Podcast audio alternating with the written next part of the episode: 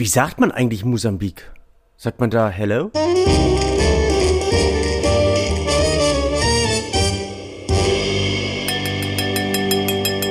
Hallo, dass ich wieder mitmachen darf, muss ich ja, äh, muss ich ja gestehen. Du hast ja einfach, hast du mich.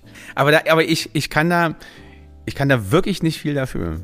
Also meine Reiseroute war, meine Reiseroute war anspruchsvoll und ähm, ähm, also von von Hamburg nach Berlin, von Berlin nach Istanbul, dann nach Entebbe, das ist Uganda, dann nach Addis Abeba, das ist ähm, Äthiopien, ähm, dann nach Maputo, Mosambik und dann vom äh, Maputo nach, dann sind wir innerhalb des Landes nochmal an einen Ort geflogen, von dem ich, also den ich nicht weiter benennen kann. Dann wieder zurück nach Maputo, dann nach Johannesburg, dann nach Istanbul, dann nach Berlin, dann nach Düsseldorf dann nach Hamburg. Und das alles in, weiß nicht, 260 Stunden. Nee. Doch. War eine Challenge, aber war toll. Warum? Also gibt es ja keine Direktflüge. Also von Berlin fliegt ja ohnehin nichts direkt, außer vielleicht Mallorca. Also, es, also Berlin ist wirklich die Pest. Also wir mussten äh, oder wir wollten von Berlin fliegen, weil da äh, noch ein äh, mit meinem Kameramann Lars unterwegs und ähm, da haben wir noch den Len Kudrawitzki, das ist seines Zeichens ein Schauspieler und UNICEF-Botschafter. Den wollten wir in Berlin einsammeln.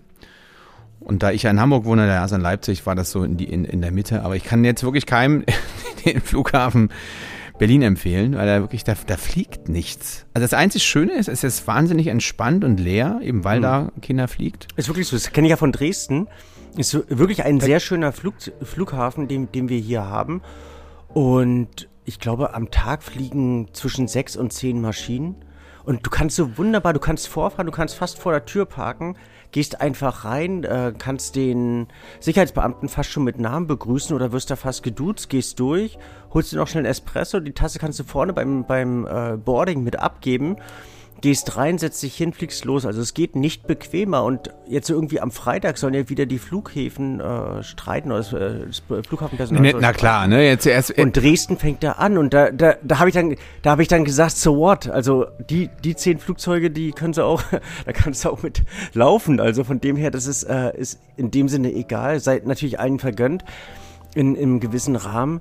Aber nee, Berlin, äh, ist, Berlin toll. ist ja ähnlich. Also wir, wir, wir hatten uns auch Gedanken gemacht, weil wir im Sommer nach Portugal wollen und äh, geschaut, ob wir da von Berlin fliegen können. Aber ey, selbst Lissabon Nein, das ist ganz, das ganz, ist ganz tragisch. Also da gibt es ja lustigerweise, was ich eigentlich eine sehr charmante Idee finde, dass du kostenlos so eine Fastlane buchen kannst beim nach dem Check-in durch Sicherheit und so. Ne?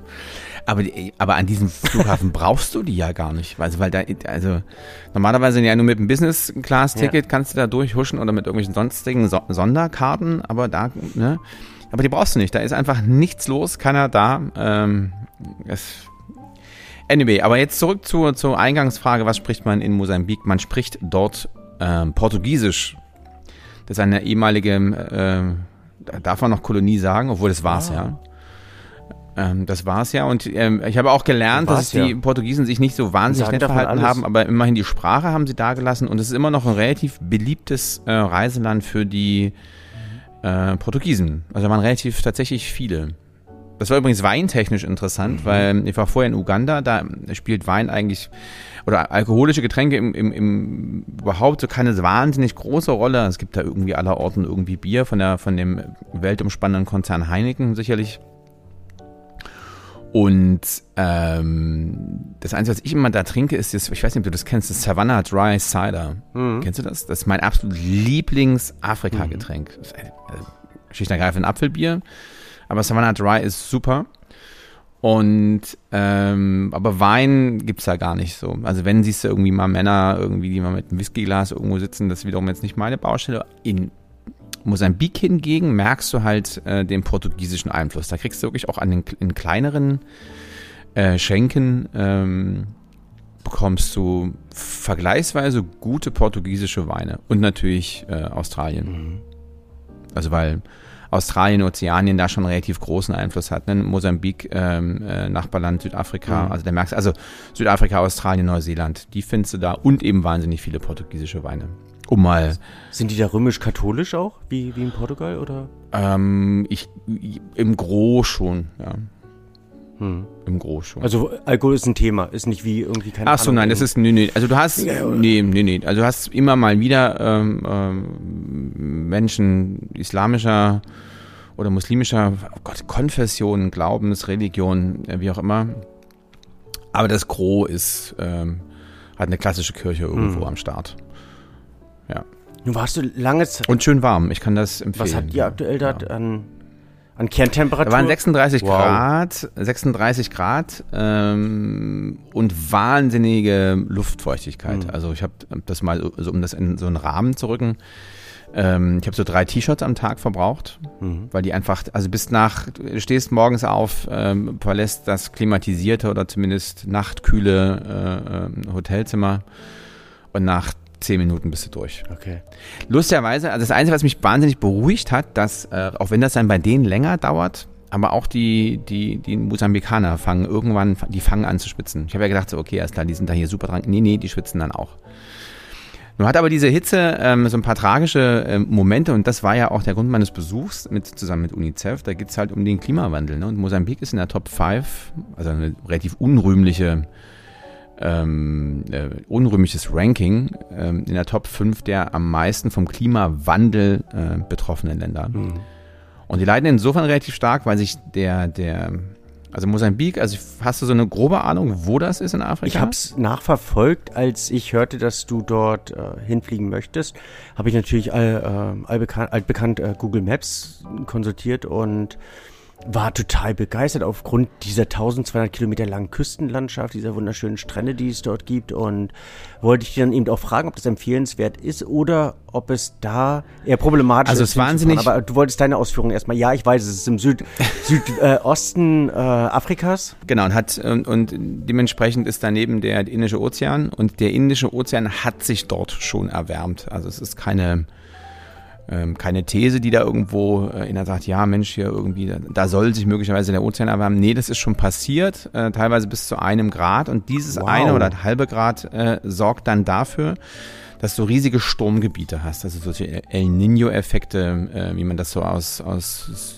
Süd-, Nord-, Mittelamerika kennt. Und diese extremen Stürme, also sie haben vorher Stürme gehabt, was weiß ich, so 100, 120 kmh, so ne, bis vor 30 Jahren. Und seit dann wurde das immer stärker. Inzwischen haben die jedes Jahr einen Zyklon, der so mit 200, 250 kmh da auf dieses Land trifft und dann alles niedermäht. Dann hat, wie du gerade gesagt hast, Mosambik auch das ähm, theoretisch erstmal Glück, so eine lange Küstenlinie zu haben.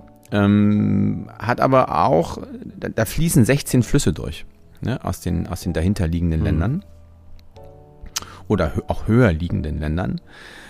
Äh, was zur Folge hat, dass die jetzt andauernd Überschwemmungen haben, ne? weil durch die Zyklone natürlich mehr Regen, tiefere Regengebiete, mehr Regen, extremere Stürme und so wird andauernd das Land überschwemmt. Ähm, äh, ganz tragisch, da kommen aus den Flüssen, werden Krokodile in die, in die, in die Reisfelder gedrückt. Also da ist jetzt kein Witz, wahnsinnig tragische Geschichte. Ähm, da haben wir einen Jungen getroffen, dessen Vater zwei Tage vorher äh, äh, beim Fischen vom Krokodil, also gefressen, gefischt wurde. Ja, wow. tatsächlich. Also, ne, weil, weil die haben dort eben normalerweise gefischt, ganz normal. Da sind keine Krokodile, aber eben durch die andauernd über die Flüsse, äh, über die Ufer tretenden Flüsse drückt es dann eben die Krokodile auch in die Seitenbereiche rein. Mhm. Alles, alles so Effekte, die da auftreten. Dann haben die natürlich von zu Hause, also von Hause aus eher so, sag ich mal, einfachere Hütten. Mhm. Lehmhütte mit Strohdach, die hat bei einem normalen Sturm auch gehalten, jetzt eben nicht mehr. Und jetzt eben rasiert es regelmäßig da irgendwie die ganze Landstriche weg.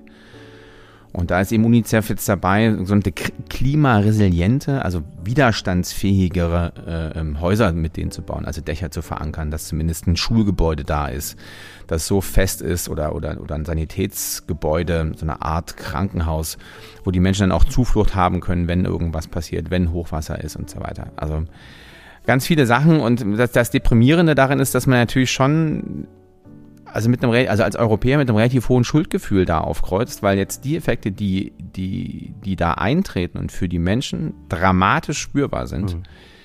ähm, die haben wir verkackt. Mhm. Also es ist unsere Schuld. Das ist durch den Beginn der Industrialisierung, des Anfangs von Abholzen von Wäldern, Verbrennen der, der Wälder, von Abgasen, CO2 etc. Das sind die Effekte, die jetzt da sind. Mhm. Also bei uns sind die Effekte ja gar nicht so krass. Also, ne, wie wird immer mal geschnauft, ja Mensch, da gab es mal ein Hochwasser, ah ja Mensch, Ahrtal, hm, hm, hm. aber hier wird das noch alles so verspielt. Da kann keiner drumherum diskutieren. Und einfach weil die Auswirkungen so krass sind, ähm, hast du auch in der, in, der, in der jungen Generation, dazu muss man auch sagen, dass Mosambik, die Hälfte der Menschen ist unter 18. Die Hälfte Warum? Gab es da Kriege, wo die Älteren, oder gibt es dann... Naja, ist schon ich sage jetzt mal so, ein herausforderndes Leben. Mhm. Ähm, zum einen, also die, man wird da nicht so wahnsinnig alt. Mhm. Wobei sich das sicherlich jetzt auch ändert mit Gesundheitssystemen etc. Und dann gibt es natürlich wahnsinnig viele Kinder. Ja, also die Durchschnittsfamilie hat eben einfach da sehr viel mehr Kinder, äh, als das in, ich weiß in Deutschland ist das 1,4 oder irgendwie sowas, ist doch so eine absurde mhm. Zahl. Mhm. In Mosambik ist das eher so eine, sind so fünf, glaube ich. Mhm. Ähm, also dadurch ein junges Land, das natürlich inzwischen auch Zugang zur weltweiten zum Internet hat und dann natürlich auch sieht, was da so los ist ähm, und einfach merkt und, und, und also aktiv ist, ja, und sich mit seiner, mit, mit ihrer Umwelt einfach auseinandersetzt und sagt, hey, Moment mal, das ist, ist nichts, was zufällig irgendwie, hier ist mal ein Sturm, nee, das hat Gründe. Hm. Und die können das auch relativ klar benennen. Also spannend auf der einen Seite, bedrückend auf der anderen. Das war jetzt so der Kurz, die Kurzzusammenfassung. Da wir Auslöser der letztlich auch Klimakrise sind, als Industriestaat, kann ich äh, schon damit einhergehen, dass wir es damals wahrscheinlich nicht wussten, also keine Ahnung, vor 100 Jahren, vor 150 Jahren. Aber jetzt sollten wir uns dessen bewusst sein. Also was war dein Auftrag da unten? Also mein Auftrag war äh, oder ja war mit dem mit diesem Schauspieler, mit dem mit dem äh, UNICEF Botschafter uns eben quasi all diese Projekte anzugucken und dann letztlich in der dann dann, dann folgenden Berichterstattung einfach ein Schlaglicht darauf zu mhm. werfen, ähm, was da los ist. Ähm, ähm, welche Folgen eben der von uns verursachte Klimawandel hat, ähm, um ein Bewusstsein zu schaffen. Und natürlich am, am Ende auch jetzt, ich sag mal, das, was wir alles gesehen haben, dann bespreche ich auch noch mit, mit, mit Klimaforschern, die das einordnen und so weiter. Ähm, aber am Ende nat natürlich auch, um, um ähm, die Menschen dazu zu bewegen, entweder selber in, aktiv zu werden, ja, und sich aktiv gegen den Klimawandel einzusetzen und für den Klimaschutz und auf der anderen Seite natürlich auch, dass äh, äh, all diese Hilfsorganisationen, Organisationen, das ist bei weitem nicht nur UNICEF. Also UNICEF ist da wirklich vor Ort auch meist ein Koordinator von, von, von sogenannten NGOs, also von Nichtregierungsorganisationen, die da sich für alles Mögliche einsetzen. Das Land hat ja auch, äh, auch viele Entwicklungsprobleme. Ne? Da ist ein großes Problem, ist, ist die, die Child Marriage, also Kinder, die wahnsinnig, oder Mädchen, die wahnsinnig mhm. früh verheiratet werden. Also im Prinzip mit der Geschlechtsreife gibt es da einen Ehemann dazu. Das ist zwar theoretisch ähm, äh, per Gesetz verboten, wird aber eben immer noch so gemacht, also gerade in den ländlichen Gebieten. Dann kommt eben auch da die Arme, Armut dazu und wenn dir natürlich anderen das Haus wegfliegt, ja, und du ohnehin und deine Reisfelder überschwemmt werden, also du hast nichts zum Wohnen und nichts zum Essen, ja, und hast aber zehn Kinder, dann ähm, bist du froh, sage ich jetzt mal, so salopp oder so blöder das klingt, wenn du einen, einen, nicht, mhm. einen Mund weniger zu stopfen hast, ja, so, wenn da eins von der Payroll runter ist, so, und die Tochter, die dann eben nicht mehr im Haus wohnt, sondern eben von dem Mann versorgt wird, dem Ehemann, dann super. Also das ist eine wahnsinnig praktische Herangehensweise, wenn es dann da, darum geht, okay, ich habe dann nur noch neun mhm. Kinder äh, mit Essen zu versorgen, dass es hier nirgendwo gibt oder dass ich von Hilfsorganisationen bekomme und so weiter kommt ja auch dazu an anderen Stellen, irgendwie wird es immer heißer, immer trockener, äh, da ist gar nichts mehr, äh, um, kann man gar nichts mehr anbauen. Dann müssen die Leute, äh, das sind ja dann am Ende auch Klimaflüchtlinge, wenn man das so will. Ja? Also Leute, die dann eben innerhalb des Landes meinetwegen ähm, sich von A nach B bewegen müssen, weil sie eben in einer Region nicht mehr wohnen können. Also es gibt ja teilweise dann, waren zum Beispiel in einem, in einem neu gegründeten Dorf, weil eben die Menschen nicht mehr in ihre ursprünglichen Dörfer zurückkommen, mhm. weil das jetzt alles Überflutungsgebiet ist.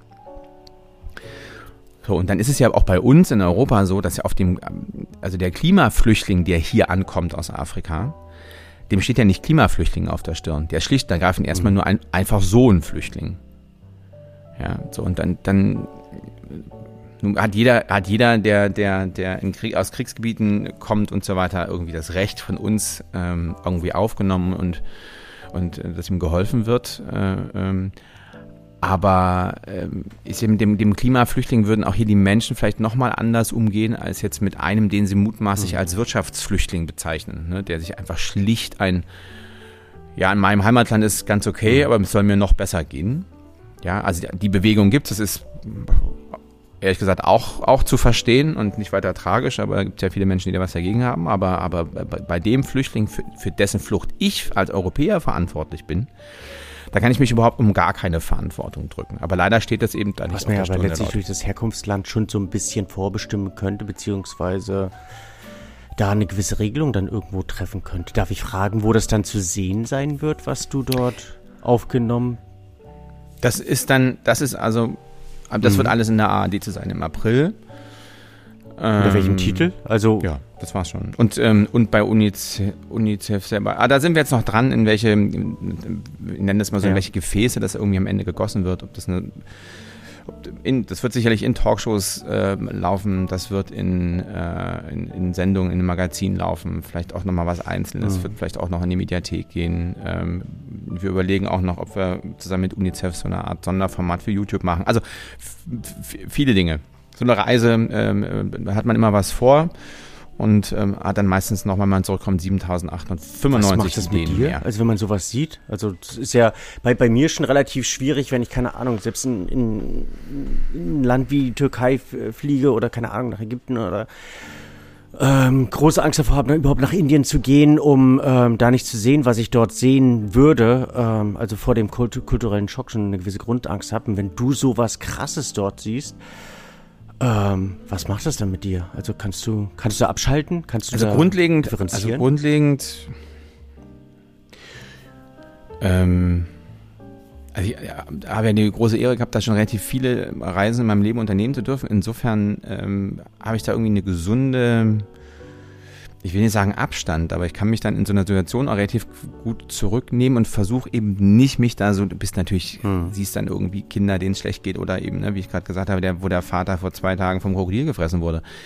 Ähm, das denkst du, oh Gott, aber da versuche ich schon sehr aktiv auch, mich da nicht zu sehr ähm, mit reinziehen zu lassen. Man, bei der Kriegsberichterstattung nennt man das Embedded Journalism. Also das ist, wenn ein Journalist quasi so von der Situation, also da in die, in die Armee integriert wird und dann so Gesamtteil des Geschehens ist, dass der kaum noch differenzieren kann. Ja, das, der findet dann einfach alles toll, was gemacht wird und super. Das ist so, so, so ein klassischer Effekt. Ähm,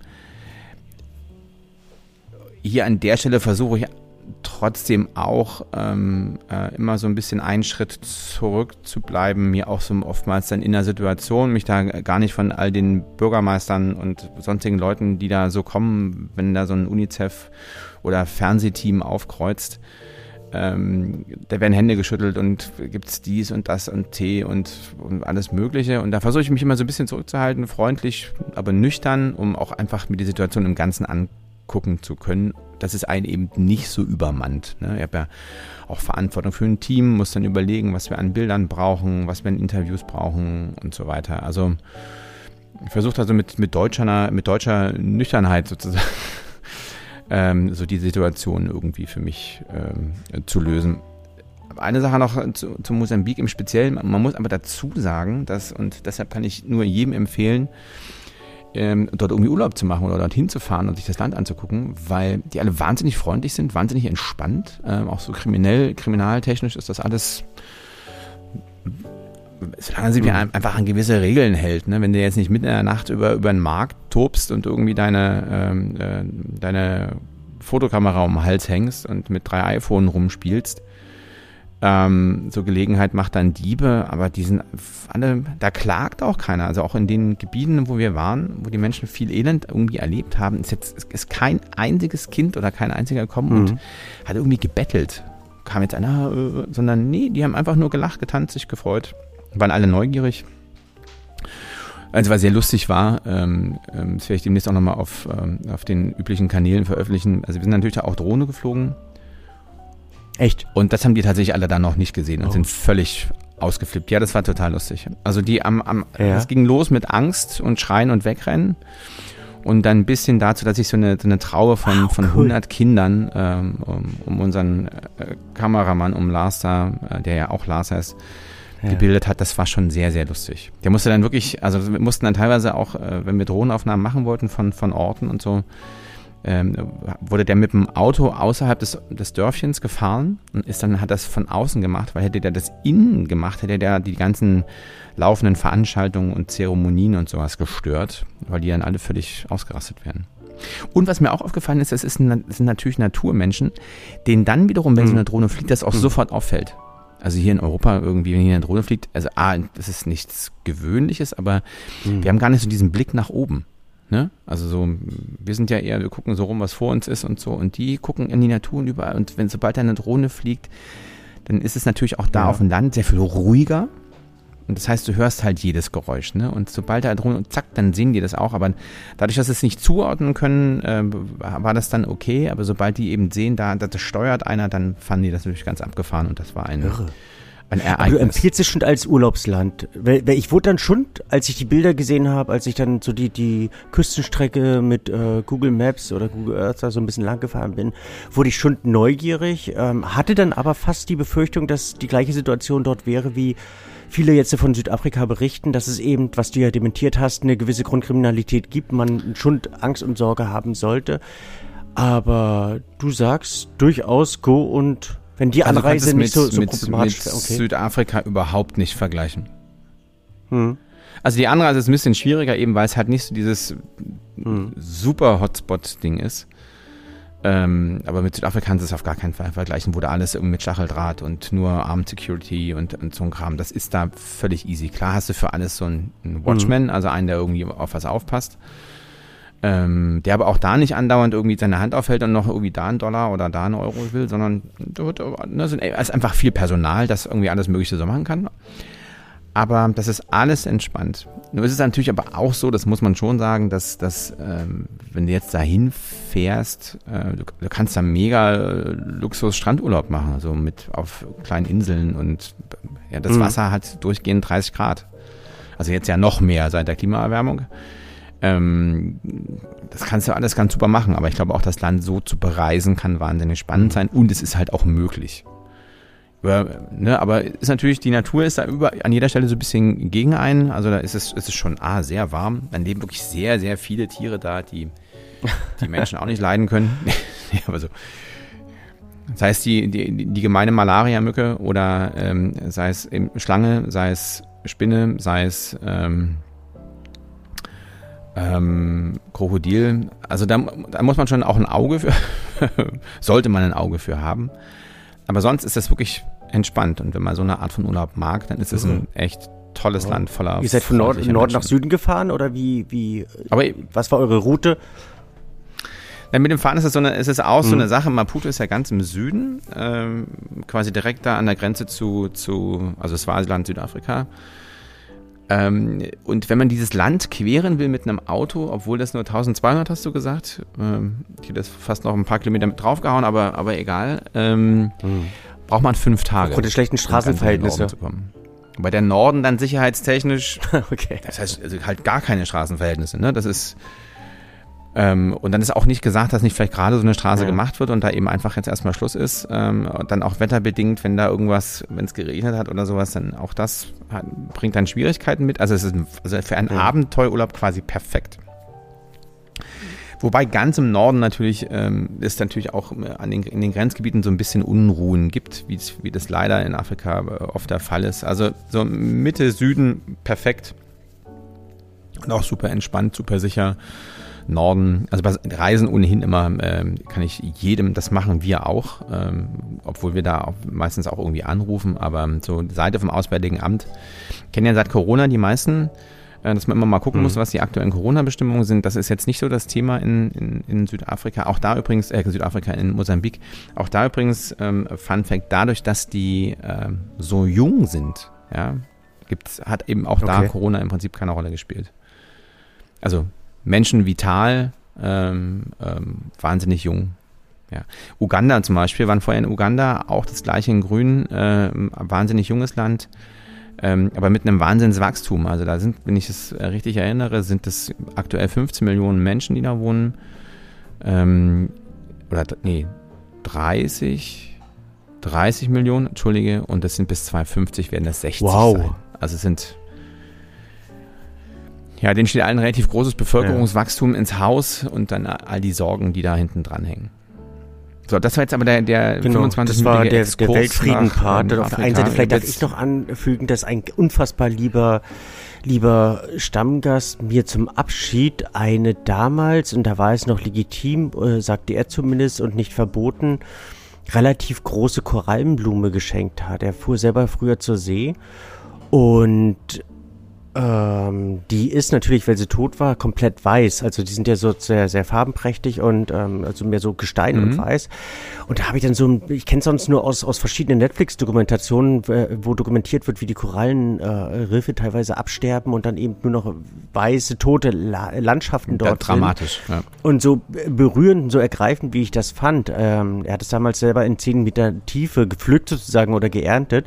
So tragisch fand ich dann oder mhm. wurde mir dann so richtig vergegenwärtigt, wie, wie krass das dort eben und dafür ist ja Mosambik auch relativ bekannt, dass unter Wasser ausschauen muss aufgrund der Klimaveränderung, dass eben alle Korallen absterben und eben diese tollen Landschaften eigentlich dahin ziehen. Genau, da kommt mit der, mit der, mit der Wärme des Wassers mhm. kommt eine Übersäuerung, äh, kommen diese Bleichen äh, oder einfach ein allgemeines Absterben, weil zu wenig Sauerstoff. Also es ist alles eine Riesentragödie und, und, und nochmal, man muss sich klar machen, dass, dass man als Europäer dafür mhm. gefühlt gesamtverantwortlich ist.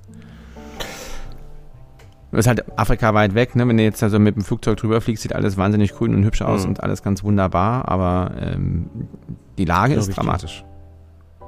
Also im moralischen, ja genau, ja, es ist dann, ist, so, ist dann schwierig. Nee, meins ist heute auch nicht lustig, weil ich mir überlegt habe, weil ich mag diesen moralischen vielleicht noch ein bisschen weiter drehen. Auf der einen Seite vielleicht ein kurzes Feedback. Äh, ich durfte, musste, konnte ja zwei Folgen ohne dich machen. Eine, ähm, weil du nicht, nicht einfach nicht greifbar warst.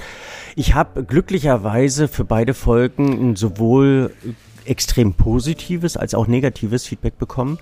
Also negativ ist, dass es, dass du vermisst wurdest. Also es, es glaubt man nicht, kann sich keiner vorstellen, aber ja, ähm, zum einen als als, äh, Na, noch, als, noch als nicht mal ich kann mir das vorstellen, aber vermisst, es ist ähm, ja dann doch. Auch die Folge mit Patrick, die extrem gut ankam, auch von den von den Hörerzahlen sehr sehr gut ankam und wo viele das Gespräch mochten, wo ich da auch Danke sage, dass du den Platz freigemacht hast, kam sehr gut an, aber passte irgendwie nicht in unser Format. Es war vielen zu, also viele mögen dann schon unseren Wortwitz, unsere Wortwechsel, unsere Leichtfüßigkeit, unsere beiläufigen Informationsgaben, die wir dabei hatten. Und zwar manch einem zu, zu ernst eigentlich. Also der, der unernste Part, den du halt im Leben beschreitest, den, ähm, den finden viele toll, daher weiter so. Ähm, sei weiter Quatschbär in dieser Nummer und ähm, vielen Dank dafür, dass es dich gibt und habe mich wirklich auch sehr auf dich gefreut. Es haben auch viele ähm, wohlwollend erwähnt, dass wir die letzte Folge nicht haben ausfallen lassen und da die Outs sozusagen, nachdem wir die Ins äh, beide äh, besprochen haben oder die Trends 2024, die Nicht-Trends oder die Outs ähm, von mir dokumentiert wurden, das war auch so eine, so eine relativ krasse Situation wenn ich das mehr oder weniger dann aus der Verzweiflung heraus im Kölner Hotelzimmer dann äh, aufgenommen habe. Also wir scheuen da keine äh, Strapazen, Anstrengungen, auch morgens um sechs noch die Folge dann aufzunehmen. Aber ich habe mich gefreut, dass es dann doch sehr gut ankam und freue mich umso mehr, dass, dass du wieder da bist. Und ich, äh, wir haben ein, ein, eine Bringpflicht mehr oder weniger, weil wir in der letzten Folge, als wir die Trends 2024 äh, aufgenommen, dokumentiert haben, eben auch äh, vorausschauend erwähnt haben, dass wir erwähnen wollen, wie diese Low und diese Non-Alkoholik-Weine eigentlich produziert werden. Und Jetzt es passt eigentlich gar nicht mehr, weil wir haben den January durch, den Dry January. Manch einer wird es vielleicht ein bisschen weiter drehen oder wird direkt dann in die in die Fastenphase reinrutschen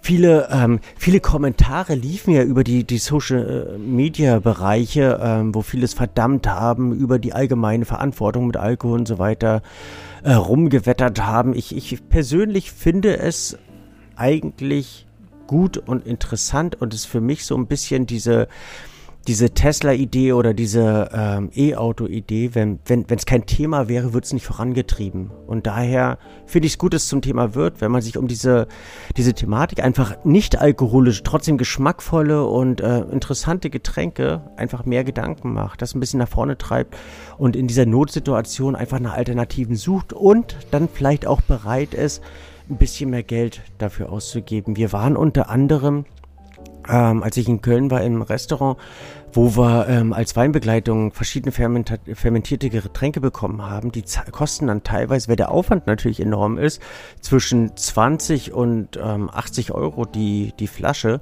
Vor fünf oder zehn Jahren undenkbar, dass jemand das bezahlt hätte. Mittlerweile ist es durchaus gang und gäbe und der ein oder andere ist dafür bereit, Geld auszugeben. Was ich gut finde.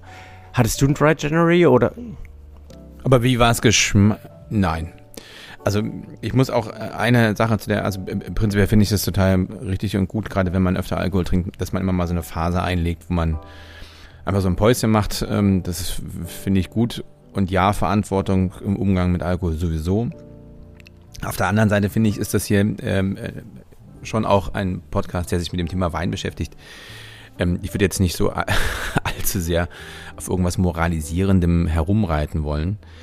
Ähm, und für mich Dry January, nee.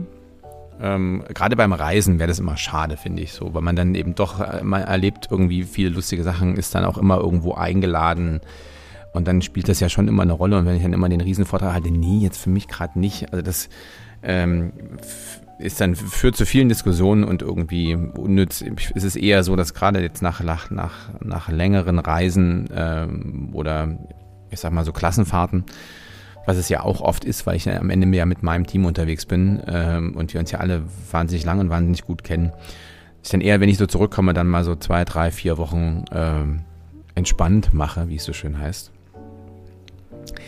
Ich habe die einzige Frage, die mir, ich finde das alles super mit dem, sozusagen mit dem geschmackvollen Getränk, verbindet sich mit der Frage, ich habe das zum ersten Mal erlebt vor, weiß ich nicht, vor zehn Jahren im Noma, kann ich mich noch sehr gut daran erinnern, äh, an die verrückten Frucht- und Gemüsesäfte. Aber hat es dir denn geschmeckt, was du da getrunken hast? Ich fand es vom Preis jetzt mal interessant. Abgesehen. Wir haben uns ja hier in der Bar auch na, unglaublich interessant nee, heißt so kleines Scheiße. Überhaupt gar nicht. Und ah. ich versuche es, und das ist für mich der erste Zugang zu diesen Getränken, zum alkoholfreien Wein oder alten, anderen Alternativen geworden. Ich versuche es nicht mit Wein zu vergleichen oder versuche es nicht mit Wein gleichzusetzen, sondern versuche eine eigene Geschmacksfaszination darin zu finden und versuche es daran zu messen, ob es mich geschmacklich irgendwie bewegt, ob ich mich auf den nächsten Schluck freue, ob ich es auch interessant finde, auch mal ein Fläschchen zu trinken, mich aufs zweite Fläschchen zu freuen, ob ich anfange zu suchen oder mir dieses Getränk von sich aus so viel schenkt, dass ich nicht suchen muss, sondern dass ich mich ähnlich wie beim Wein zurücklehnen kann und dieses Getränk auf mich wirken lassen kann, dass das Getränk mit mir spielt, dass das Getränk mir Veränderungen, Facetten, Tiefe zeigt, dass das Getränk die Möglichkeit hat, sich selber eben auch, sei es mit Oxidation, mit verschiedenen Temperatureinflüssen, mit den Speisen äh, zu verändern, beziehungsweise da eben auch unterschiedliche Seiten von sich zu präsentieren, dass das Getränk vielleicht auch an, an verschiedenen Tagen oder Tageszeiten unterschiedlich schmeckt und dass das Getränk genügend Potenz hat, um gegen Speisen anzutreten, gegen verschiedene Geschmacksprovokationen, ähm, sei es in Richtung Süße, Säure oder was auch immer, und da in die Interaktion geht. wenn all das dieses Getränk kann, was eben oftmals Saft leider nicht kann, wenn ich den normalen, den konventionellen Apfelsaft, was Cola nicht kann, versuch mal Cola mit irgendwas und sei es irgendwelche, selbst Handmade Cola oder was auch eben auch oftmals Eistees nicht können. Und seien die noch so gut gemacht oder so geschmackvoll äh, gemacht, das ist irgendwann langweilig und fängst ähnlich beim Wasser an, einfach nur zu trinken, weil du halt durstig bist. Das können diese Getränke und dann sind sie für mich interessant und sind eine wohlwollende und wohlwillkommene Alternative. Und mittlerweile sind auch die alkoholfreien Weine teilweise so interessant und so gut, dass du einfach es vielleicht vermisst oder dich wunderst, dass nicht Bums macht. Aber dass er einfach auch das, das, das Gefühl und das wohl, äh, wohlgesehene Gefühl dann dabei ist, dass es eben nicht Bums macht, sondern dass du mit also ich finde das manchmal so schade. Du hast ein 13-Gänge-Menü irgendwo und hast zu jedem Gläschen Wein und am Schluss weißt Crazy. du nicht mehr, keine Ahnung, was am Anfang war oder du, du völlig, völlig. probierst natürlich und äh, im Restaurant nach einem Couchoir, also nach einem Spuckgefäß zu fragen. Also ich habe das ist natürlich fatal. Und ich finde es so schade. Und das ist, ähm, daher bin ich ein Riesenfan dieser gemischten Weinproben auch. Also Wein, Wein alkoholfreien Proben. Oder, oder, oder. wollte ich gerade sagen, das ist so mein, mein Traum wäre, wenn du, wenn du wirklich ein, ein, ein vergleichsweise umfängliches Menü hast und eben ich schon den Weinwechsel sozusagen immer spannend finde und immer was auch viel probieren ist viel gut so. Aber das ist halt, wenn dann eben, dann bleiben wir bei den 13 Gängen zu jedem und wenn das nur 01 ist, ne? Aber nur, halt 01 reicht ja. Also ich, ich weiß nicht, hast. ob ich ein übertriebener Säufer bin oder nicht, oder, aber ich probiere und schmecke gerne und 01 finde ich, um es intensiv mit einem Gericht zu probieren, auch genau, davor das ist dann das nächste und dann hast du, so dann hast du halt einen guten, und hältst dich mit der, deinem Gegenüber und trinkst noch ein bisschen dabei. Und ja, da bist du schnell bei zwei Flaschen. So, und das Definitiv. ist halt zu viel. Also das ist, da bist du völlig am Ende. Und ich kann mir das super vorstellen bei einem, bei einem, bei einem längeren Menü, dass, dann, dass dann eben auch nicht alkoholische Sachen dabei sind, wo du trotzdem Spaß hast, die trotzdem zum dem Essen nach vorne helfen oder einfach eine tolle Kombi sind, was auch immer, aber einfach einen inspirieren und Spaß machen können ohne dass du den Preis zahlst, dass du am Ende im Seitwärtsschritt mit einem leichten Spuckefaden dann den Laden verlässt. Ja, das, der ist ja, neu, den hast du noch nicht gebracht. Ich also, meine, ja, alles habe ich alles. Also mindestens fünfmal, aber der, der ist wirklich neu, sehr gut. Den würde ich mal im Repertoire aufnehmen. Den finde ich. Ähm ja, gerne. Ähm, und das geht mir tatsächlich öfter so, auch schon bei, bei, bei wenigeren äh, oder bei, bei, bei geringerer mhm. Ganganzahl. Also es kann, ja. Also auch bei fünf. Und weil dann natürlich genau der, dann hast du erstens mal, hast du dann ein Apparativ, so, so kommst du erstmal an, hast du schon das erste Glas drin. Dann bei den ersten zwei Sachen hat man auch so Trinklaune und so und dann ist es eben nicht nur das eine Glas, sondern fragt, Mensch, ich kann noch einen Schluck haben. So, dann, dann bist du ja gefühlt schon bei Gang drei, hast du so, bist kratzt du an der ersten Flasche und wenn dann noch, wenn es dann kompliziert wird, ähm, dann sind das eben schwere Abende und das macht dann, das ist dann, ist mir zu anstrengend. Und ja, also ich bin ja, also wir haben ja alle ein gewisses Alter erreicht. Ich kann jetzt nicht nach jedem, nach, wenn, wenn man mal essen geht, dann erst noch mal eine mhm. Woche frei nehmen. Also allein deshalb fände ich das toll und ähm, alles, was, keine Ahnung, was, was, was fetzig schmeckt, ähm, hm. muss probiert werden. Du musst mir irgendwann nochmal einen Tipp geben. Ich will jetzt nicht zu sehr abschweifen, weil wir heute zeitlich schon relativ vorangeschritten sind und das Kernthema noch nicht, nicht mal annähernd angerissen haben. Äh, hast du, da du ja das öfters praktizierst, für Geschäftsessen irgendeine irgendeinen Tipp? Ich fand das so schade. Wir hatten teilweise super spannende und interessante Restaurants, aber im Geschäftsessen bist du ja die ganze Zeit am Reden und am Austauschen. Du kannst eigentlich gar nicht dich aufs Essen, auf den Wein konzentrieren. Ich bin bei, bei, bei Geschäftsessen ähm, will ich immer Abstand ja, nehmen ne? von irgendwie umfänglichen. Das ist so schade. Das ich total doof. Also äh, weil du hast, du hast nicht die Zeit. Das muss irgendwie, ich finde die Atmosphäre mhm. des Ladens ist wahnsinnig wichtig. Ähm, das darf auch nicht so sein, dass du gerade, wenn du vielleicht auch da muss ein bisschen Geräusch zu hören sein in dem Laden, weil wenn du der Einzige bist, der da spricht und dir jeder zuhört bei dem Geschäftsgespräch, ist jetzt auch nicht immer hilfreich. Kannst du dich noch an die Situation erinnern, wo du bei und uns an der Bar gesessen hast mit einem Freund und neben dir saß einer, der dich richtig provokant angeguckt hat und euch richtig provokant zugehört hat? Das ist ja wohl der Gipfel der Frechheit gewesen, oder? Das war ja, ja wirklich. Das war wahnsinnig mühsam, ich erinnere mich. Und sich dann irgendwann, nachdem ja. er dann alles verstanden hatte, dann irgendwelche Hinweise gab, wie man den mitteldeutschen Rundfunk Egal, ich wollte jetzt keinen Namen nennen, also auch von Und die ARD im Allgemeinen. Das war wirklich, also ja, okay. Ich wollte dich nicht unterbrechen, es war nur eine emotionale Reaktion. Gibt's, ja. Ja, gibt's oft und gibt's dann eben oft, gerade wenn du da so über, über lustige, launige Funk- und Fernsehthemen redest oder um so, keine Ahnung.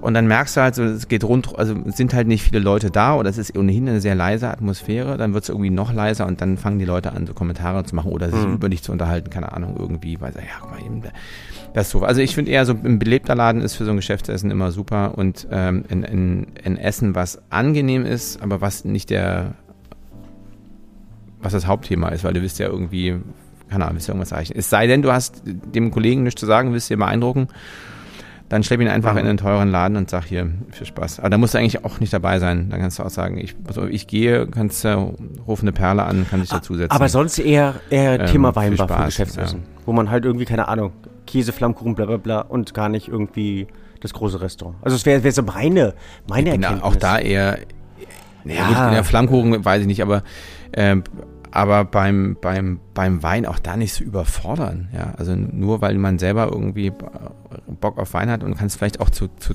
hast einen weißen und einen roten, kannst da, da jeweils was Schlaues zu erzählen, dann hat mhm. das noch irgendwie einen Mehrwert für denjenigen, mit dem du da bist. Aber da so eine riesengroße Frikadelle ans Ohr zu labern, ähm, weiß nicht. Also kommt, kommt so ein bisschen drauf an, wenn man das weiß oder man Mensch, du hast doch viel Ahnung vom Wein, lass uns doch mal irgendwie das, das nächste Essen in irgendeinem, dann okay. Aber so unaufgefordert. Also fand ich schade, ich wir hatten tolle Restaurants und ich konnte sie nicht genießen, weil ich teilweise sehr interessante und sehr fordernde und sehr spannende Gespräche hatte, was eben auch mein, mein, meine nächste Planung angeht, hm, meine Erkenntnis daraus. Aber eben auch Erkenntnis, nicht so viel Alkohol und ich finde ein toller Trend, das hat man ja gesagt, ist Low Alcohol oder Non-Alcoholic Wines. Und ich habe mal die verschiedenen äh, äh, Vorgehensweise oder Produktionsweisen herausgesucht und äh, würde die einfach mal so abklappern und dann vielleicht danach sowohl die Vor- als auch Nachteile, als eben auch die ähm, expliziten Schritte so ein bisschen zumindest annähernd nicht zu so technisch erklären, aber auch so, dass du es verstehst. Und ähm, zum einen das, das hilft Zum der einen, einen der, der interessantesten, ähm. vor allen Dingen ähm, althergebrachtesten ähm, Methoden ist ja auf natürliche oder unnatürliche Weise das Stoppen der Vergärung, also das äh, Stoppen der Fermentation.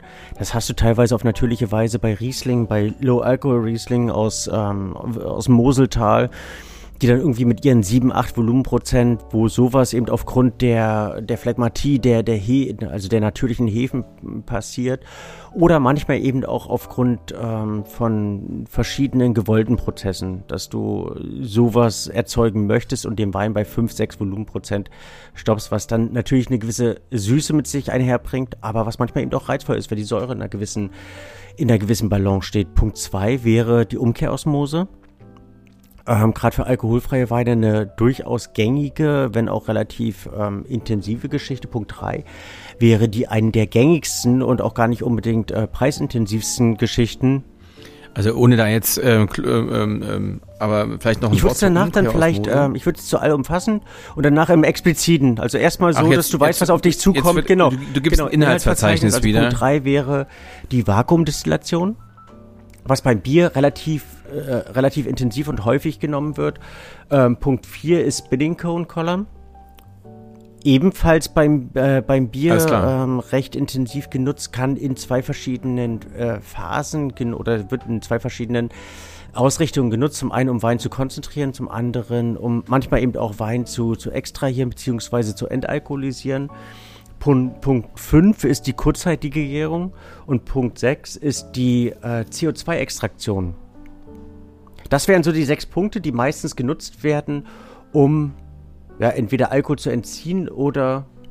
Es kam, es kam mir mehr vor, äh, nicht nur sechs Punkte. Jetzt waren gefühlt waren es 14. Aber eine Menge Stoff, die jetzt, den du jetzt wissenschaftlich, wissenschaftlich abarbeiten deswegen möchtest. sagte ich, also wäre es etwas, was ähm, ähm, etwas, was hoffentlich du auch verstehst. Aber grundlegend verstehe ich das, wenn ich, wenn ich das jetzt, wenn ich das richtig zusammenkriege, ist es letztlich, ich mache erstmal ein alkoholhaltiges Getränk und dann genau. frickel ich den Alkohol daraus.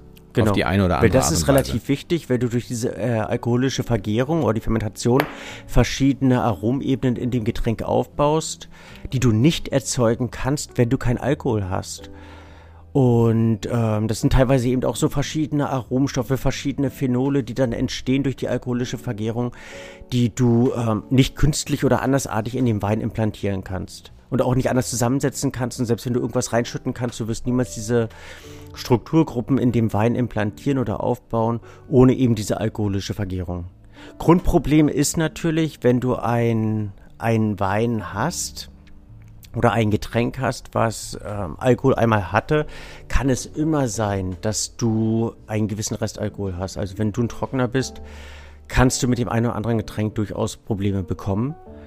Äh, wenn du das im äh, etwas größeren Maße äh, konsumierst. Also von dem her ist das eigentlich niemals zu empfehlen, sondern da würde ich dann in der Tat beim Saft bleiben. Man muss aber eben auch sagen, dass man beim Saft, also bei den meisten Apfelsäften oder bei den meisten Natursäften ohnehin auch vom Mindestalkoholgehalt von 0,02 bis 1 Volumenprozent ausgehst, weil dort eben auch verschiedene Gärverfahren auf wilde und unnatürliche Weise dann ähm, vonstatten gehen, was dann zum Problem führen kann.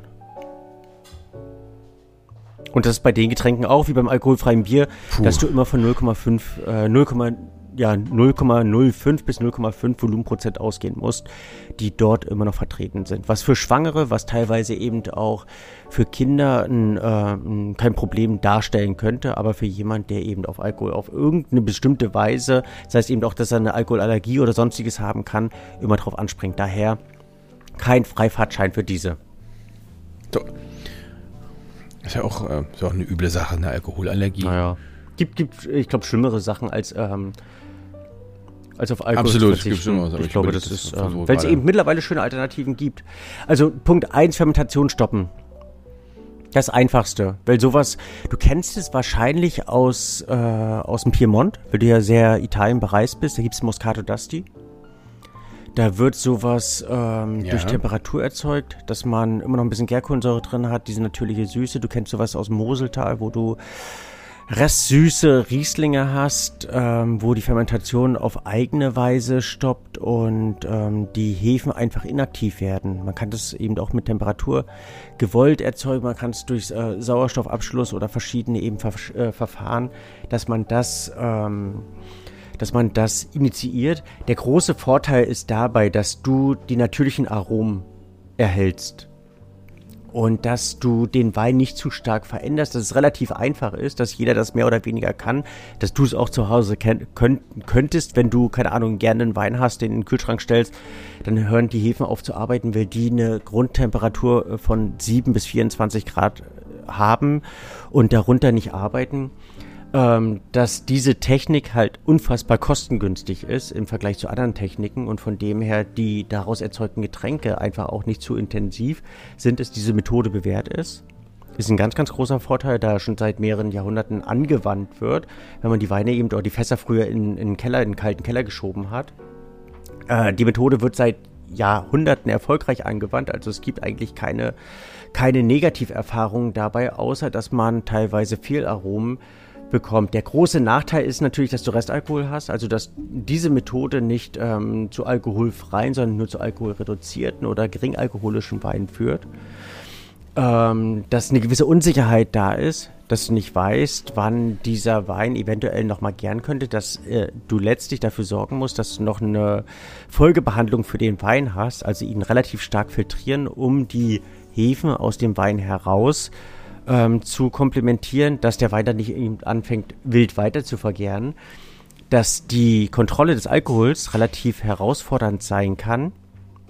Also du nicht genau weißt, wann er bei von mir aus sieben oder sechs oder äh, acht Volumenprozent ähm, gestoppt werden kann, sondern dass mehr so ein bisschen Pi mal Daumen und dem Geschmack ähm, geschuldet ist, dass du ähm, also schon sehr viel Erfahrung dafür brauchst, um auch das zu erzeugen, was du erzeugen möchtest, sonst eigentlich mehr oder weniger ein Zufallsprodukt ist, was in unsere industrialisierte Gesellschaft nur schwer reinpassen könnte. Und dass es sein kann, dass du den Wein in seiner Sturm- und Drangphase einfach kastrierst. Gefallen dir diese ähm, Ausführungen so, wie ich es äh, geplant habe, oder würdest du es dir anderweitig? Also es ist jetzt ein Work in Process, wo ich dich und äh, unsere Zuhörer mit einbinde. Ne, ich glaube, dass dieser, ähm, dieser der, der leichte Staccato-Stritt, den du da auch drauf hast, ähm, das ist schon eine, eine Menge Holz des, äh, ähm, des Verstehens. Also ich muss mich schon auch konzentrieren. Ich bin unsicher, ob das, ähm, ähm, ob man das so weiterführt, weil sonst gibt man irgendwie auf. Oder man, man vertagt sich so ein bisschen und sagt, okay, verdauen wir das nochmal nach. Ähm, und gibt dann die, die, die nächsten ähm, Lass uns mal mit dem Schweren mitmachen, hinzu. die Umkehr aus Oder man, man, dann, also man kann auch immer mal auf Pause drücken, vielleicht muss man das auch, uns nochmal sich, ähm, sich, ein, sich ein Gläschen holen. okay. Nochmal nachdenken Wein, und dann weiterhören. dann so gegen den Trend arbeiten so den guten, den guten alten alkoholischen Wein holen, ähm, dann versteht sie es vielleicht ja auch besser. Also dann also machen wir es relativ einfach, wenn es auch nicht einfach ist, weil es ein relativ kompliziertes Verfahren ist. Da wird der Wein durch ein durch ein Membran Das ist jetzt schlecht gepresst. verkauft. Das ist so eigentlich mhm. schon, schon verständlich. Also er wird sozusagen filtriert und das, was ähm, in dem Sinne ähm, dabei erzeugt wird, dass sich halt äh, durch diese verschiedenen Membranen verschiedene flüchtige oder eben nicht mit der Flüssigkeit zu stark verbundene ähm, Elemente aus dem Wein herauslöse und das durch eine Rückgewinnung ähm, wieder zusammenführen kann. Also den Wein dann wieder zusammensetze, nur den Alkohol weglasse.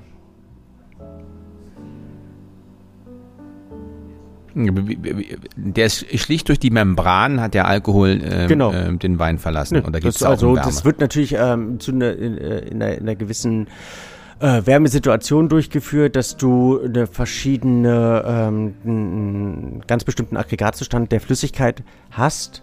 Das ja, aber es ist nicht unbedingt ähm, ausschlaggebend dabei. Also solange es flüssig ist und du kein Eis dadurch das Membran durch, durchballerst. Ist natürlich ein relativ brutaler, brutaler du, Vorgang ähm, für den Wein. Es ist ein relativ kostenintensiver Vorgang. Vielleicht auch so an, mit an die Hand zu geben, einer der besten oder der renommiertesten und einer der ersten Produzenten ist ein recht renommiertes Weingut in Kalifornien. Es ist die Bonnie Doon Winery, die dieses Verfahren eigentlich perfektioniert hat und da sehr, sehr gute Produkte hat.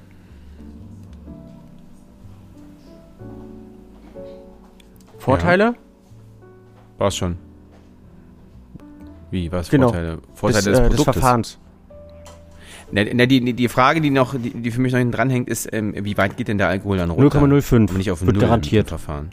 Weil du ja größtenteils den Alkohol ähm, okay. herauslösen kannst und ähm, hm. dann bei der Rückführung darauf achten musst, dass äh, verschiedene äh, Moleküle nicht an anderen haften und du eben Alkohol wieder zurückspülst, aber es ist ein relativ präzises Verfahren. Und das ist eben auch der große Vorteil, und bei diesem zu dem, Verfahren, dass du eine relativ präzise Kontrolle über den letztlichen Zustand des Produktes hast. Und du hast ja selber schon gesagt, dieser brutale Vorgang gegenüber dem Wein, also durch diese Membran des Rauslösens, also löst du da auch nicht Dinge raus, die für den Geschmack an sich verantwortlich sind? Also verschiedene Aromenelemente, Arommoleküle, die eben auch löslich sind, verschiedene Mineralien, die mhm. in dem Wein integriert sind, äh, das passiert durch ein Rückgewinnungsverfahren, dass du die in diesem Wein wieder implantierst und den Alkohol sozusagen außen vor lässt.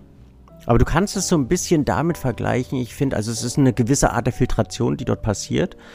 Und wenn du dir mal einen klaren, einen glasklaren Apfelsaft neben einen naturtrüben Apfelsaft stellst und die beiden probierst, dann merkst du, wie viel Geschmacks oder wie viel mehr Geschmacksebenen so ein naturtrüber Apfelsaft hat und wie klar und eigentlich gesichtslos ein klarer Apfelsaft ist.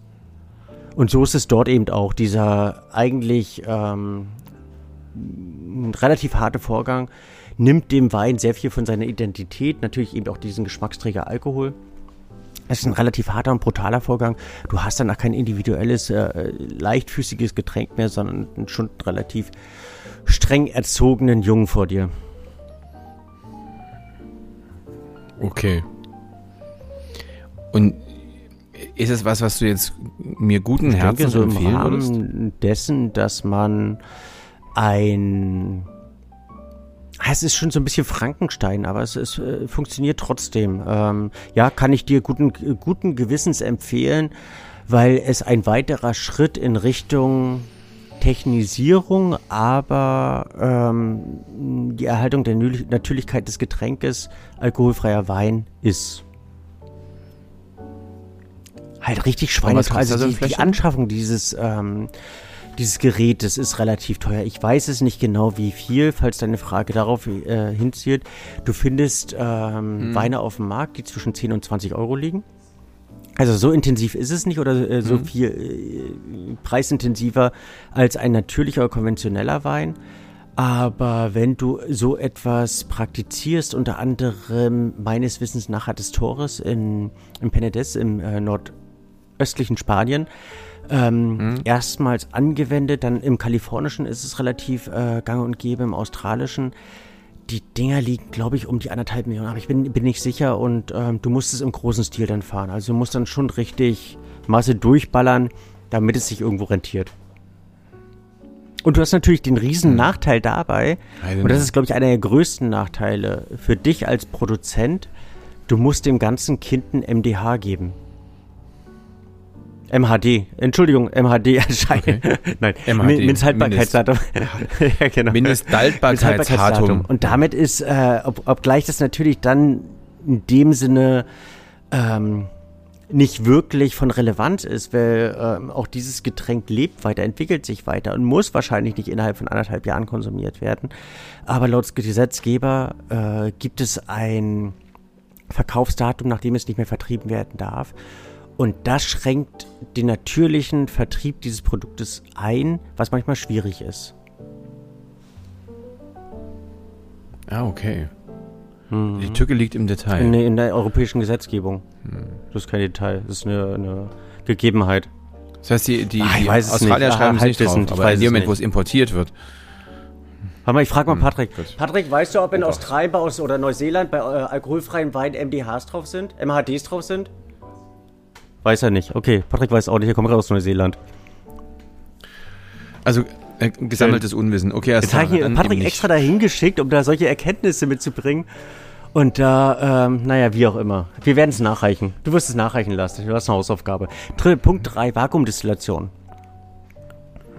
Ist relativ einfach, okay. weil du durch ähm, die Situation, dass du das Getränk unter Vakuum setzt, den Siedepunkt für Alkohol runtersetzt, der normalerweise bei 70 Grad liegt.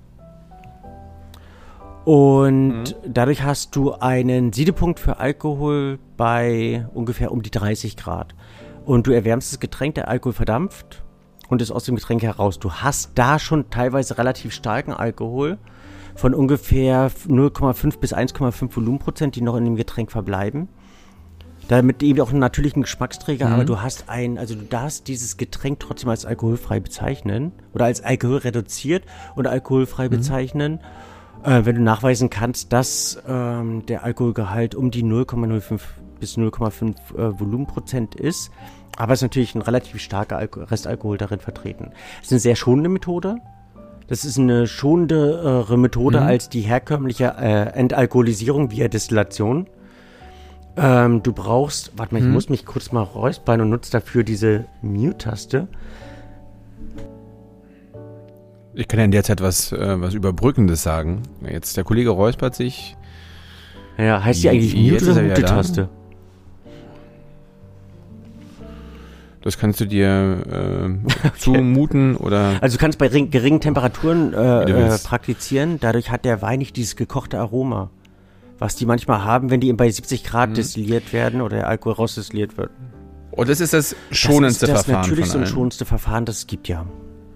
Wenn du in Richtung nicht. Dann ist das doch mein, Eigentlich dann ist das doch mein Favorit. Also weil denn, bei mich jetzt die anderthalb Volumenprozent, die stören mich jetzt nicht. Es würde ja schon helfen, wenn du, also sag ich mal, wenn du auf unter fünf kommst, also einfach so, also jetzt, ich bin jetzt immer noch bei dem meinem Modell des, des, ähm, des vielen verschiedenen Weines zu vielen verschiedenen Gerichten, ähm, möglichst aber ähm, entspannt mhm. zu überstehen. Dann ist das ist auch, auch das perfekt. eigentlich gängigste Verfahren. Also sowohl in Frankreich praktizieren es einige, in Deutschland gibt es sehr viele Produzenten, die auf dieses Verfahren zurückgreifen. Auch sehr viele, du hast teilweise sogar schon ähm, vegane Weine, Bioweine oder Bioweingüter, die das nutzen, die teilweise auch mit größeren Produzenten zusammenarbeiten. Also es äh, ist dort auch eine gewisse Interaktion. In Österreich hast du einige Produzenten, die dieses Verfahren nutzen. Also das gängigste und für viele auch das zukunftsorientierteste Verfahren was genutzt wird, die Anschaffung dieser Gerätschaften, weil du ja nicht nur irgendwie einen Liter unter Vakuum setzt, schon das schon im großen Stil mhm. praktizierst, ist schon sehr, sehr teuer, aber eben nicht so teuer wie bei der Umkehrosmose oder wie bei Verfahren Nummer 4 bei der Spinning Cone. Spinning Cone wirst du vielleicht schon mal gehört haben? Ich muss, ich will ganz, ich will ganz ehrlich das sein. Das ist eine Nein, rotierende Kegelsäule. Und du kannst dir das mehr oder weniger so vorstellen, dass ähm, durch eine Rotation ähm, der Alkohol extrahiert wird, also mehr oder weniger herausgeschleudert wird, dadurch äh, aufgefangen werden kann und dieses Getränk dann wieder zusammengesetzt wird ohne dem entsprechenden Alkohol. Das kannst du auch praktizieren, wenn du Wein konzentrieren möchtest. Dafür wurde es in Bordeaux oder wurde eben auch in der neuen Welt relativ mhm. stark ähm, her oder relativ intensiv hergenommen. Einer der ähm, bekanntesten Flying Winemaker, der dieses Verfahren ähm, perfektioniert und in ähm, in, in, in, ins Heiligtum gelobt habe, äh, hat, war Michel Roland, der diese typischen Parkerweine produziert hat, also die richtig fett sind, intensiv sind, weil du ein natürlich erscheinendes Produkt erzeugen kannst, was eben ein Element weniger hat. Also wenn es konzentriert werden sollte, eben Wasser weniger wenn es ähm, entalkoholisiert werden sollte, Alkohol halt weniger. Oder du kannst auch verschiedene Fehlerstoffe äh, in dem Wein oder Negativstoffe in dem Wein heraus ähm, lösen und kannst den Wein damit korrigieren. Das ist dann Frankenstein pur, wenn man so möchte. Mhm. Und jetzt wieder, ähm, wir hatten ja gerade die, die Vakuumgeschichte, was die schonendste Variante war und das Rumgeschleuder tut also dem Wein jetzt nicht dir, so gut. Ähm, es, ähm, in dem Sinne sind die Weine dann so unnatürlich verformt, dass es dir nicht auffällt, dass es ihm mehr oder weniger nicht gut tut. Also es sind dann schon immer Kunstprodukte und du schmeckst dem Wein die, diese Künstlichkeit an. Aufgrund der oftmals gewünschten Endprodukte möchtest du keine Natürlichkeit. Also du lobpreist dann die Unnatürlichkeit in dem Wein. Und wenn du an so diese typischen äh, New World fetten, alkoholastigen, opulenten, geschmackstauben ähm, oder geschmacksbetäubenden, ähm, überextrahierten Rotweine aus Australien, Kalifornien, teilweise aus der Pfalz oder Österreich denkst, oder eben aus Süditalien, dann weißt du, was ich damit meine. Okay. Also finde ich eigentlich nicht das so cool. Das ist deine, die Anfang, ähm, Anfang, der Anfang auch, auch, auch das muss man. Also, hast du ja dazu gegriffen. Absolut, das waren meine hier ähm, Shiraz Australien, Peter Lehmann, irgendwie so ein Quatsch. Das war, hm. war mein Start. Ist halt effizient. Absolut. Du hast eine viel schmecken, viel gut. Also die äh, Aromen letztlich bleiben auf natürlichste Weise enthalten, weil du ganz gezielt ein Element herauslösen kannst. Das ist der ganz große Vorteil dabei. Und du kannst den Alkoholgehalt ganz präzise angeben, was natürlich für viele dann eben auch sehr sensible Gruppen unfassbar wichtig und wertig ist. Der Nachteil sind, ist halt, die Dinger sind schweineteuer und es hat nichts mehr mit Natürlichkeit zu tun und der Energieverbrauch dieser Dinger ist extrem hoch, was aber dann in dem Sinne, aufgrund dessen, weil die Produkte dann relativ teuer sind, also ein alkoholfreier Wein, der dadurch produziert wird, liegt meistens zwischen 15, 25 bis 35 Euro. Die Weine, die damit produziert werden, liegen meistens eben auch im zwei- bis dreistelligen Bereich. Heidenei, okay, alles klar. Okay, zurück zum Vakuumwein.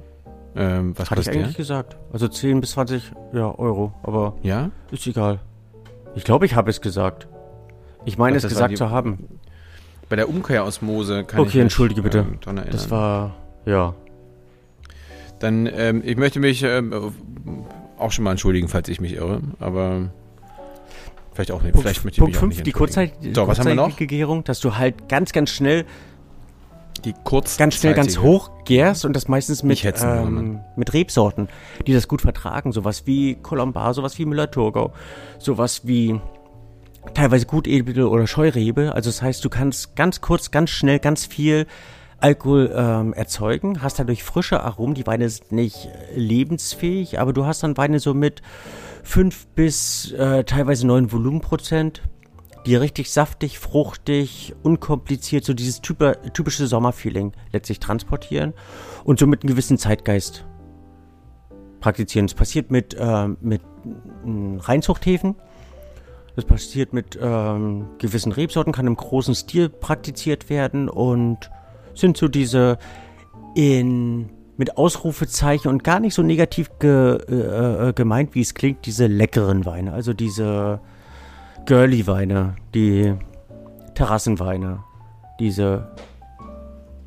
Ja, ich finde Ter Terrassenwein ja. klingt super. Ist günstig, du kannst äh, für kleines Geld Wein erzeugen und ähm, Weine, die kein zweites Lebensjahr brauchen.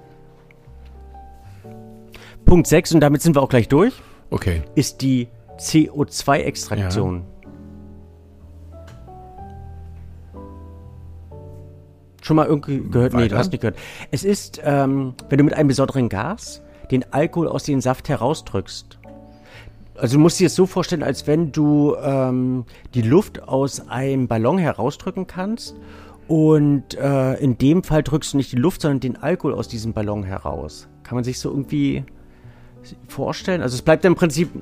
Also du hast den Ballon, wo Luft drin ist, dann packe ich CO2 rein, das CO2 drückt die Luft raus, dann habe ich CO2. Äh, an, an das CO2 Ballon. binden sich die Alkoholmoleküle und die kannst du damit durch den Druck rausdrücken. Ja. Das ist so die ganz vereinfachte äh, Variante okay. äh, oder die ganz einfache Darstellung dessen. Und es gibt verschiedene Produzenten, die in, in äh, gerade in Frankreich, die in Zusammenarbeit mit verschiedenen Zombies dieses äh, Verfahren perfektioniert haben, teilweise sehr, sehr interessante Produkte produzieren, die sehr weinähnlich sind und durchaus spannend, wenn man das Gefühl hat, man hat ähm, eigentlich fast am nächsten ein, ein weinähnliches Getränk auf der Zunge. Also es ist eine, eine, ein sehr schonendes Verfahren, auch wenn es relativ. Du, du, suchst jetzt schon auch nach den Vokabeln und sagst, äh, sagst Wein. Ähm, ja, also ich Getränk. denke, man, man hat seinen größten Zugang zu diesem Getränk, wenn du es nicht mehr mit Wein vergleichst. Also wenn du sagst, das hatte ich, glaube ich, in einer der letzten Folgen schon erwähnt, wenn du hingehst und sagst, ja, es schmeckt fast genauso wie Wein, deklassierst du dieses Produkt und ähm, gibst ihm ganz bewusst einen Minderwert, was fatal und dir selber den Genuss raubt. Man sollte es einfach als eigenständige Sache nehmen und nutzen, aber man braucht ja manchmal so einen Anhaltspunkt und deswegen finde ich es in dem Sinne schon ähm, am entwicklungsfähigsten und weinähnlichsten. Und spannendsten. Also was da in, äh, passiert okay. ist ähm, für kleines Geld ähm, produzierbar, es ist ein schonendes Verfahren, du hast keine, ähm, keine, Al äh, keine Temperaturverformung, was dann teilweise eben auch die, äh, die Arommoleküle verändert und du erhältst ein relativ natürliches Produkt da heraus. Von dem her. Aber du brauchst halt sehr viel Kenntnis und brauchst sehr viel Kenntnis um das Endprodukt, was du erzeugen möchtest. Du gehst ähm, nicht mit dieser Leichtfüßigkeit heran, als wenn du sagst, ich möchte entweder eine schnelle Vergärung oder möchte die Vergärung verstoppen, dass du sagst, ich ähm, lass die Natur in gewisser Weise walten, aber du bekommst einen äh, relativ präzisen Restalkoholgehalt von eben auch 0,5 bis 1 Volumenprozent am Schluss heraus, mit dem du durchaus arbeiten kannst und den dann proklamieren kannst. So, könnten wir jetzt nicht so einfach so eine Kiste packen. Wir haben jetzt sechs verschiedene Verfahren, von jedem Verfahren die jeweils beispielhafteste und dann ähm, verschicken wir die an die super. Hörer. Vielleicht können wir sowas in unseren nächsten Folgen mit ins Leben rufen. Das war in der Tat ein Online-Shop. Lass mich mal sammeln. Ich habe jetzt ein bisschen mehr Zeit. Ich, ich bin ja, bin ja jetzt so ein privater über, Alkoholiker über, über geworden. In, industrialisieren. Nee, gar nicht, überhaupt ähm, nicht. Und einfach, manchmal weiß man nicht, wo man diese Sachen herbekommt. Das ist in der Tat relativ problematisch. Ich arbeite dran.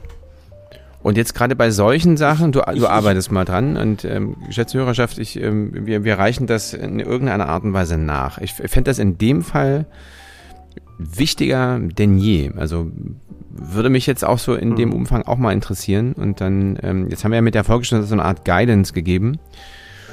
Und vielleicht gelingt es ja äh, noch, dass jeder sich quasi mit der Folge und der Kiste hinsetzt und hinter die Binde ähm, kippt. Irgendwo versteckt. Nicht. Also, aber doch, hinter die Binde kippt schon doch. Genau, ja. was ja, was in dem Fall, ja. was ja in dem Fall überleben wird.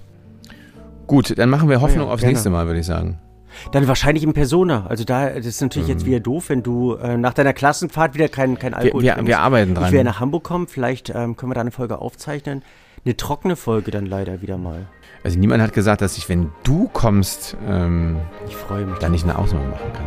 Also, bis gleich.